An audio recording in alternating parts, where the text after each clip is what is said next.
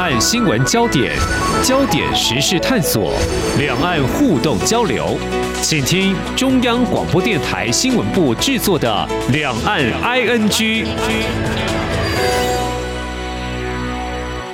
听众朋友您好，我是黄丽杰，欢迎收听两岸 ING 节目。那么最近这一个月来哦，在台湾如果关注两岸新闻的话呢，呃，会看到中国外长秦刚怎么好久没有公开露面了哦？到底人去哪儿呢？那么是健康因素、政治还有个人私生活等等，在台湾是有多个角度探讨哦。那么就在二十五号的晚间，谜团揭晓了哦，他被免职，不过还是。国务委员哦，不过原因何在呢？官媒并没有进一步说明。怎么样来看中国大陆在政坛用人的这样的模式跟内幕呢？另外谈到中国大陆的经济的情况，从二零一八年美中贸易战到三年前疫情爆发到现在，表现不错的经济数据似乎是不多的哦。那么显示这企业经营环境可能出现蛮剧烈的变化，对我们的。台商跟外企有了一些影响，不过又看到国外呢有一些政治人物纷纷访问了中国大陆，这表示中国大陆是不是还是台商或外企他们的选择呢？在今天，我想针对这几个焦点，特别要连线中央社驻上海记者张淑玲，带来他第一手的采访观察，非常欢迎淑玲，您好。啊，主持人好，各位听众朋友，大家好。我们先来关注第一个焦点人物，就是中国外长秦刚。嗯，很久没有在外交的场合出现了，当然，眼尖的记者就会关心到底。为什么没有露面呢？一开始就是健康因素的揣测，诶，可能是确诊啊，但也没有办法获得官方的说法证明，而且这个时间超出确诊可能影响的一个呃时间，其他因素讨论就纷纷出现啦，比如说婚外情啦、政治内斗啦，这种情况，我们如果先简单做个对照，在台湾都会很快有对外说明。举个例子，像我们蔡英文总统二十五号他确诊，总统府马上对外发出新闻稿。而在今天二十六号，总统府发言人林玉婵就进一步说，我们总统的症状呢有缓解喽，身体恢复良好，会出席世岛汉光三十九号演习，国家关键基础设施防护演练行程，以他具体行动表达对全民国防重视，这说明非常清楚。其实。很多政务官也都是这样啊。当然，我们在一些政治还公众人物的一些动向，我们也都会看到。哎，他为什么要离职呢？被撤换呢？即便对外说明，可能还是不被外界完全采信哦。但是总是有个说法。但中国大陆官方的处理就是。我们感觉回避不说了，特别是外交部一再被追问哦，直到二十五号才有正式的官方说法。诶，这种现象跟台湾或一些国家处理做法是很不同的。舒林在中国大陆，我想也有你这方面的观察，来跟我们谈一下，呃，你的看法。是的。我觉得虽然说我们没有办法现在完全了解内幕哦，但是真的是有点眼睁睁去经历他们好像一场宫廷戏哈。就是说虽然现在已经不是那种王朝，但是你会发现中共的政治在很多方面，因为它是比较像黑幕黑箱去作业的啊，所以就如刚刚主持人所讲，就看着说，哎，去跟我们台湾对比的话，绝对不会是这样的处理。我们马上民意的压力就来了，然后撤换各种的，那撤换也不会像现在。这个当前的情况可能是中共建政以来，嗯，第一次出现这种情形，是说这个外交部长当半年他就被免职了，然后回任的是前一个外交部长，而前一个外交部长王毅，事实上他现在已经是中共中央外事办主任，是一个更高的职位，他对他来讲身兼这个职务其实是负担加重的，他等于在原本的工作之外又先回老本行这样，那很多人会问说，哎那。没有人才了吗？这个泱泱大国，嗯嗯、那应该是说，可能真的是需要一点时间，他们要找出信任的人，各种考量，所以先让王毅呃回任，这是一个过渡性的安排。嗯、但是这个过渡性的安排啊、呃，我们也有询问了这个海外的分析家邓义文先生啊，嗯、因为他曾经是非常了解中共核心的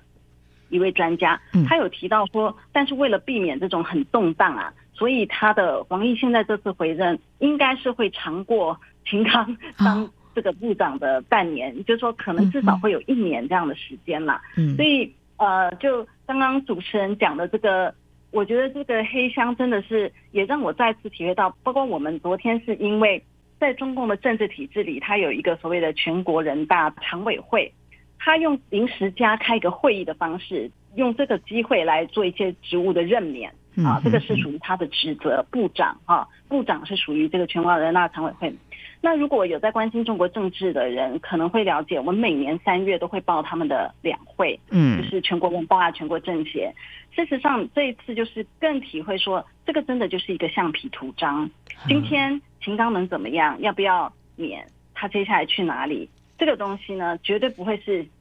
这一百多个人的人大 常委。嗯。其实他们就是一个橡皮图章，不是他们真的有实权去决定什么，而是高层已经决定了这样的安排以后，他们就出面开个会来，嗯，画押。我觉得这是两岸政治，或者是说中国它跟一个民主政治最大的不同。他今天有形，有一些外在，他说，哎，我们有民意机关、人大代表，对吧？民意机关，但是事实上大家都知道是怎么回事，这个也是一个感触。嗯哼，真的，如果以台湾来做个对照的话，就会觉得很不一样哈。像民意的压力，就会让。这些关键的人物，他们到底有什么样的事情，就必须对外来说清楚。那后续处理也是会有，包括民意的压力，或者说媒体、民代呢，也都会强力的监督。所以他现在看起来是没有被免职，还是国务委员的呃原因。当然，现在还有外界在揣测，有人说那可能就是身体健康的因素，这个疑点还是没有被解除。不晓得公正的情形，但是如果问我个人啊，我自己这样观察一段时间。我的看法是这样，就是说，我觉得婚外情这些揣测是生活的这个应该是真实的，但是这个因素对于后来的这一切的变化占的分量如何？呃，就是说，因为很多人会觉得，哎呀，官员嘛，尤其中共高层的啊、呃，好像所谓的包二奶很正常。那你真要用这种标准的话，是不是一堆人都有情妇就很正常，对吧？但是就是说，我们要注意到，就是说。诶，现在的中共总书记习近平，他是一个，他很喜欢讲一些很让你觉得道德高尚的一些标准，比如说，哎，为官啊，你要管好你的亲人啊，这个都是入他们的党纪党规的。你如果要这样做，这么道德诉求，那当你的爱将出问题的时候，那确实，也许这个也牵涉内斗，比如说，嗯，看他不爽的人，可能就把这个拿出来讲，那你要不要处理？那为什么我会觉得婚外情传言这是真的？是因为他跟这个凤凰卫视的女主啊，嗯，这个如果完全没有这件事，女方其实是可以出面否认的，嗯，但是都至今是没有否认，所以我觉得这个事情是真的，但是它变成一个机会契机来去对变成形成一个秦刚的弱点，然后大家会拿这个来质问习近平，因为我们知道秦刚完全是习近平破格提拔，对，升得非常的快，没有人像他。在这么短的时间内升这么快，所以就变成说他的危机现在变成是习近平的危机啦，就是你要怎么处理？那至于刚刚提到身体健康啊，我们知道中国外交部呃第一次在比较正式的回应有关秦刚去哪里的问题的时候，当时他们是说身体因素、健康因素，所以是那时候王毅出国去参加了一个会议。嗯，但是是港媒报道所谓的 COVID-19，他得了新冠啊，这个。新冠这件事，官方并没有确认。那就算是也太久了，对，没错，对对，两三个礼拜都过了。对，呃，我个人是觉得说，当然我们现在不能排除任何的可能性啦。但是我总觉得就是说，诶，我们从包括推特上会有一些名人，像韩连朝先生，他也是从国内出去的，他以前在外交部工作，嗯、他在这一切还没有传言那么强的时候，他就说外交部的同仁跟他说。嗯，秦刚被中纪委约谈，然后就是讲这种生活作风的问题，哦、所以我想以他们都还能得到一些消息来看，包括邓聿文前几天六天前他就讲了，呃，也是内部的人告诉他王毅会回来接。嗯、我的意思说，如果是健康出问题，传言也会有出来的，就是这些内部人士也会告诉他们说，比如说病重啊，我的意思说。生病这个应该不是一个非常突然的，你前一天还好好，你后来就、嗯、这个共识会被传的。比如说多多少少会有人说他脸色就怎么样了，他其实去医院怎么样。嗯、那现在从海外这些比较有可能得到消息的人来讲，他们都没有提到这样子他们得到的传言，所以我会觉得说这个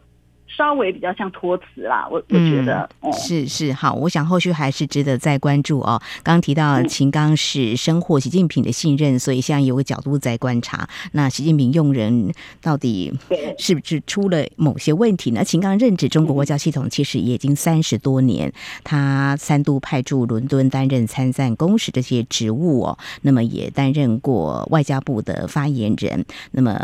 也派驻美国担任驻美大。是，那么其实我有机会访问台湾的学者，哈，就是啊政治方面外交学者，他在美国有机会看到秦刚的一些相关的动态跟发言，他说他蛮厉害的，但是我没有再追问多厉害了哦。但是就是说这是一个值得被关注的一号人物啊。那习近平如此的信任，但是现在演变到。嗯，他呃不当外交部长，但是还是呃升为这个国务委员，这是后续大家可能还是会再谈论一阵。没错，没错。一阵子以后连这个也免掉，这个都是有可能，是有可能哈。那我们看到这个。书玲说得好，这个宫廷戏哈，但是这会怎么样再继续演下去？我们有机会也会在节目当中来探讨。哎，网民会关心吗？在台湾，其实我们看政论节目，哇，有好多不同角度探讨，都觉得哇，这真的是嗯、呃，太令人好奇了。网民有关心吗？嗯，这真的也是中国内外一个很大的落差。我觉得。呃，这边比如说我所在的群啊，各种是不太讨论的。嗯，那微博上也是比较隐晦的。我觉得，因为他这个话题没有完全被禁哈，所以其实也是有很多人知道的。特别是你比较关心中国政治动态的人啊，呃，他们会知道这件事。吃饭的时候也会聊天，聊这些八卦呀，所谓的吃瓜。但是他没有像我们，毕竟不可能被鼓励这样子去谈高层的事情。嗯、那从昨天新华社的公布，也就是一句话，他们完全没有解释为什么啊。嗯、那他的甚至有很多，昨天同时任免了那个潘功胜当中国央行的行长，很多甚至用这个标题，呃呃，不用秦刚，对吧？你就知道那个气氛上，官方媒体不可能鼓励你去讲这些。嗯、那在呃群组里面，其实大家都很隐晦。这个隐晦就是说。可能发一下这个新闻，下一则大家就贴一下跟他传出绯闻的这个凤凰卫视的女主持人付小田是一个什么样的人，他的这种文章倒是很多的。那这个你就要自己连接，为什么你才贴了秦刚的消息，你下一个就转付小田？这个在我的朋友圈里很多人是这样转的，就是大家借由这样的连接，而不是直接的去所谓的评论说三道四就很少。啊、呃，我觉得因为大家都知道网络还是有管制的，没错。那么在台湾呢，相对是自由 多元的，大家可以讨论哈，不管是八卦或各方面比较政治面来看，都是有的。好，两岸在看中国外长秦刚为什么没有公开露面？一个月后，那么有进一步的消息，官方的发布，知道了、呃，目前还是担任国务委员，但是嗯，后续的效应，我想是值得观察的哈。好，非常谢谢中央社驻上海记者张。淑玲在节目前半阶段先带给我们这样一个焦点的观察，稍后节目后半阶段我们就进入到经济方面。我想要从两个面向来谈，一个就是台商在当地的经营的现况，还有就是外商外企，那么前往中国大陆投资，他们目前所关注的是什么？会极力来让自己在中国大陆还是没有放弃市场，但是会转变什么样的经营策略？我们节目稍后回来。今天的新闻就是明天的历史，探索两岸间的焦点时事，尽在《两岸 ING》节目。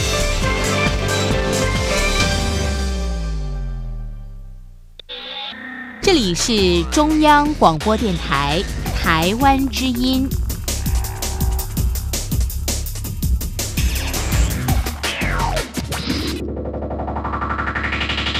这里是中央广播电台，听众朋友继续收听的节目《两岸 ING》。我们在今天节目当中访问的是中央社驻上海记者张淑玲，特别连线谈几个焦点。在节目的前半阶段呢，我们所关注的是中国外长秦刚，那么最新的动向。接下来要谈中国大陆的经济，谈到。经济面呢，其实受关注的中国崛起，成就了就是他们的经济发展。那么现在全球经济成长似乎是走向衰退的一个情况，最受关注的还是已经是全球第二大经济体的中国大陆哦。那么走出疫情的冲击了吗？或者这挑战还正持续，我想还是得从这个美中贸易战开始说起。呃，或许我们可以这样来做一个简单的对照。呃，前几年就有台商回流啦，政府也开个对接的窗口，还有一些台商也会转赴东南亚投资。进一步来看，就近来在中国大陆针对台商的一些投资说明的讲座，重点好像已经。比较不一样了哈，就是怎么样把钱给汇出去。这么说是因为呃，淑铃最近特别关注这样的讲座或说明，就让我们知道，其实在节目当中探讨也不少，就是说中国大陆劳动成本提高了哦，真的台商呢有蛮多已经做风险的一个分散，就是呃布局有一个新的想法。嗯嗯，我觉得关于这个台商的外移哈，其实他真的。并不是一个完全新鲜的事情。就刚才有提到，主要是其实零八年以后，他们这个好像劳动合同法这些出来以后，整个劳动成本是提升很多的。他们开始重视这种劳权呐，然后环保这些成本都在上升。那但是那时候就已经开始有台商可能做不下去，然后又会觉得反正我的孩子们也没有要接班，那干脆包袱收一收就回台湾。这个就我们一直都有呃知道是这个情况。但是这几年呢？大概五年前，二零一八是这个中美贸易战嘛，我们知道关税的问题，又让做出口的一些台商，他可能就被迫要转移他的生产线了，必须做这个考量，否则他的产品出去会很贵哈。那到这两年的话，呃，我是请教了一位汉邦气管顾问公司的总经理李仁祥，他就有提到说，跟以前有点不同，是说以前的台商比较是成本的考量，生产成本，或者是为了要避开高关税。我必须把我的生产线就外移，但是现在很多就是这种地缘政治的考量，是因为国际政治的因素，所以虽然呢不是说最便宜，但是你就算成本有点高，你还是得出去。现在变成这种考量了，所以我们也可以知道，用这样来看的话，其实受影响最大还是这种比较在国际供应链上扮演一定角色的台商啦。如果你是做一个完全中国内销市场的。比如说，你做食品啊，你做一些民生用品，你的市场就是整个中国。这种的台商，他倒是会留在中国大陆的，因为对他来讲市场最近，而且他的原料什么可能都是就地就可以解决的。那这种甚至还可能加码投资，所以我们会看到有不同的形态的台商，但整体来说，这个外移是在发生的。嗯哼，好，那么台商外移会前往东南亚应该不少，对不对？嗯，对对，嗯，但是就是去了以后，嗯，真的也不是想象那么容易。包括我们知道为什么从过去我刚刚说二零零八就开始有一些外溢，但是也很挣扎，因为毕竟在中国这么久，这边的整个上下游很完整，对吧？呃，然后你做一些电子零件的，总有很多的配件、配件厂商、供应的供应商，在呃长三角、珠三角，它都会形成一个产业带了。但是你现在移到东南亚，你可能到现在哦，都还是没有完整的这种供应链移过去，就是在大陆的，呃，所以就不能说，而且那里的工人，呃，我们会听一些台商讲啦，毕竟训练起来这个效益呀，哈，整个生产的劳动力的这个效率都还没有够高啦，所以呃，确实遇到挑战。我们觉得最明显，当然就是那个很大的那个鞋厂造成，这个都是公开报道的。宝成他去了越南，几年前就去了啊、呃，但是今年哦，今年过到现在也才半年吧啊、呃，他已经计划裁员八千一百个人了啊、呃。那你讲的再稍微多一点的话，就是差不多一万人了，是不是？那呃，这个情况就是说，他们也会因应包括全球订单的改变。我们知道现在疫情后的现在这个时间，其实大家有点在消化之前库存的一些东西，然后。全球的需求有点疲软，所以对这样子的台商来讲，我就算离开了中国，好像避掉了某种风险哈，就是大家世界上当今对中国围堵的一些风险。问题是全球的需求是在下降的哈。那嗯，这个生产方式对他们来讲也挑战很多。那我们也看到像伟创啊、鸿海，好像现在都有本来要在印度设厂的。当然，这里面细节的原因一定都不太一样，但是后来都是有出售。呃，纬创有出售它印度厂，好，那本来红海要做晶片厂的，也就暂停。那我的意思说，他们这么大的厂，都应该是有很多的优势啦，不管谈判，不管整个原料供应，他们都还遇到这么多的考量之后去出售，嗯，那你小公司如果在海外的话，其实它挑战真的是很多的。嗯哼，好，其实在这个销售面，在市场端，大家。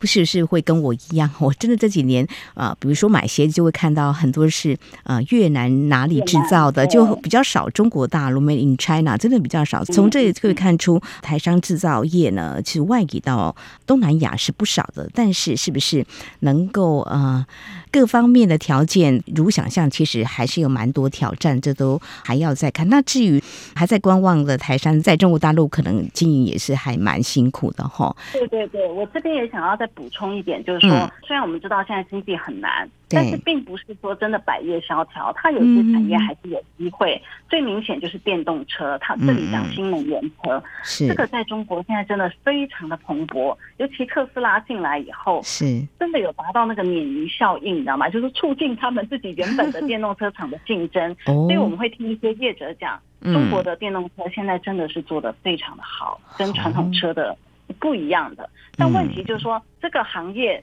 这么的好，对吧？但是、嗯、呃，有一个分析师啊、呃，那个凯博联合会计师事务所的总监梁先生啊，梁松田、嗯、有跟我分析说，在电动车它一直在取代，就是传统车的比例越来越低，现在越来越多电动车，可是台商是吃不太到这个红利的，哦、因为他们这种通常都是给中大型的厂商，你一做。嗯，就是接很大的单，是啊，你要成为他们的供应链，不是这种传统的中小型台商，好像在整个产业链去分一小块。现在电动车模式就不是这样，而且传统的中小型台商，你可能过去三十年、二三十年，你就用你。呃，很类似的一个模具啊，你的工厂去生产这东西。嗯，现在你面对电动车，它是一个新的，你必须有新的投入。是，你这个就是要有资本、有决心、有各种，的啊？嗯、那哎、欸，这个就很多中小型台商现在就是没有去掌握到这个机会啊，所以又是另外一种挑战哈。有机会在那边，但是看得到，可是。可能吃不到哈，啊，我想台商的挑战重重哦。嗯，的确，呃，这个中国大陆的电动车呢是发展的非常好，但是我们台商是不是能够转型啊，能够上这样的一个台阶？我想这也是一个我们可以在观察台商要加油。OK，好，呃，谈到这个台商之外，接下来我们要谈的是外商。呃，台商离开中国大陆，嗯、那我们来看几个国家好了。我自己最近请专家学者来解析的，比如说中国大陆跟德国的关系，中德的经贸关系也算紧密。嗯、那么去年底，德国总理肖兹访问中国大陆，今年七月，德国公布第一份的中国战略报告，其实谈了蛮多在经济方面未来怎么做。那美中贸易战呢，还在持续之下，这。近一个月来，美国国务卿布林肯还有财政部长耶伦都访问中国大陆，特别是在经济面方面，就是呃，美国的企业啊大厂也都有来啊中国大陆，像电动车巨头特斯拉创办人马斯克，诶，他五月份就访问中国大陆，那我想在台湾也有不少的报道哈，看起来就是说，诶，外企就是美商呢，也对中国大陆还蛮有兴趣，那德国的企业也不会就这样放弃中国大陆市场，但。实际上，在中国大陆内部的企业的经营，他们有感受到这种，就是说，有人在观察，不管是德国还有啊美国在中国大陆投资，就是不会跟他们脱钩的经贸投资不会，但是就是要去风险或减少依赖。在中国大陆内部，是不是呃，就外商他们有感受到或相关的中国企业感觉企业的经营是这个样子的呢？嗯，对的。现在就是说，一个很全球化的社会里面，如果在中国大陆更强烈感受，他们整天媒体都会说脱钩是不可行的什么的哈，他们觉得说外界欧美很恶意要脱钩。那其实现在最新的说法是所谓的去风险啦，包括从欧洲 G 二零啊这些会议上，以及刚才讲的美国财长耶伦，他才来过中国大陆，他说他此行很重要的一个任务是让中国明白。脱钩跟去风险不一样。那现在美国在做的也是去风险，他怎么去分这两个？他的意思是说，只有很局限、目标很明确的某一种关系到呃美国安危、国家安全的这个东西，他们会做防堵。其他的呢，他还是会跟中国往来这样。但是就是去风险了。那去风险在外贸上的表现，就是现在有一个说法，就是中国加一或中国加 N。因为我本来是只有中国这个市场。或者只在这里生产，我现在就是要分散。其实这个也跟我们刚提到，就是说成本已经不是唯一考量有关的了啦。就是说我今天分散的同时，我分散去的地方可能成本都比中国高，但是我还是要做。嗯，那现在就是说，在中国的很多外资企业确实就是采取这样子的方式。我自己有接触到一位哈，他也蛮资深，就是在美商的这种石油技术服务公司呃工作的。他大概在六七月的时间，他常常要去寻客户、寻供应商这样子。他跑的都是江浙一带，有苏州啊、无锡、宁波这边的供应商。那他就说，其实至少他遇到两家以上，都是提到了，嗯，他们接下来要落实中国加一，就是他们也会有他们的客户嘛，他们的客户会告诉他们说要。做中国加一这件事情，要拓展供应商来源，所以这些事情是怎么落实的？就是一层一层啊，通过客户，透过往来的贸易商，他们会要求说，你必须证明给我看，我我必须提出证据，我现在不是完全跟你采购，我必须是也要多元化我的采购方向。所以现在，然后也有国外客户很明确的说，本来年年都让你做的哈，跟你买的，我以后每年减少百分之十的订单金额，这也是一种做法。那他减少了，他一定要去跟别人补回来嘛，就是扩展了他的供应商的多元化。所以这个就是真实的在发生的一件事情。哇，原本啊、呃，从理论上看，我觉得怎么做呢？但实际上，在企业家他们就真的要这样做，中国加一就对了。对 哦，那嗯，这样子的话，在中国外企来讲的话，是不是另外一种形式的一个磨合？对，就是说。一方面，他们就是因为母国的法规嘛，嗯、包括确实有一些是受出口管制的影响，比较科技产品的。嗯、那有些东西就是说我做的没有那么高科技，我其实也现在受到这个供应链所谓的进案外包，后来说有案外包，有案就、嗯、就是朋友的有哈，就说好像我就是必须响应我国家政府的，总是会有一些措施，对不对？奖励你或有点逼迫你要去分散你。在中国的生产，所以这个确实是这样。那另一方面，我觉得对中国来讲哦，其实它是需要外资的，所以它现在是不喜欢脱钩。但是我们会看到中国有它矛盾的一面，它一方面需要外资，一方面我们看到它很多动作对外资又很不友善，比如说呃反间谍法的一些扩大啦，呃对国家安全的这种扩大哈，呃所以。我们自己这样看的话，就是说，中国它需要外资，但它当然把国家安全放在第一。所谓的国家安全啊，就他自己认定的。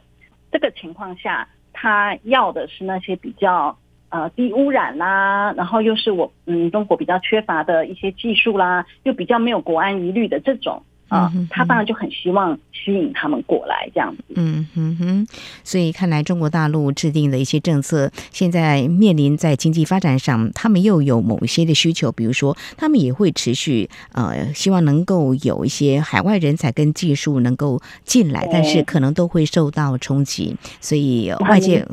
所以中国大陆在面对呃美国或者说德国，他们已经减少呃这个依赖，或者说要去风险，怎么样在中国经营，那中国大陆怎么样跟他们对接的方面，可能会有什么样的改变呢？我想这是我们后续还可以再观察的。好，我们在今天呢，针对有关中国大陆的经济面，目前在经营环境的确有很大的变化。我们从台商如何在中国大陆留下来。或是分散风险，那么外移到东南亚国家目前的现况，还有外商在中国大陆经营，以及中国外长秦刚的动向，那么在中国大陆内部官方的处理，还有网民关心的一个角度探讨。我们在今天非常谢谢中央社驻上海记者张淑玲带给我们你的第一手采访观察，非常谢谢淑玲，谢谢，谢谢，谢谢。好，以上就是今天两岸剧节目，非常感谢听众朋友您的收听，华丽姐祝福您，我们下次同一时间空中再会。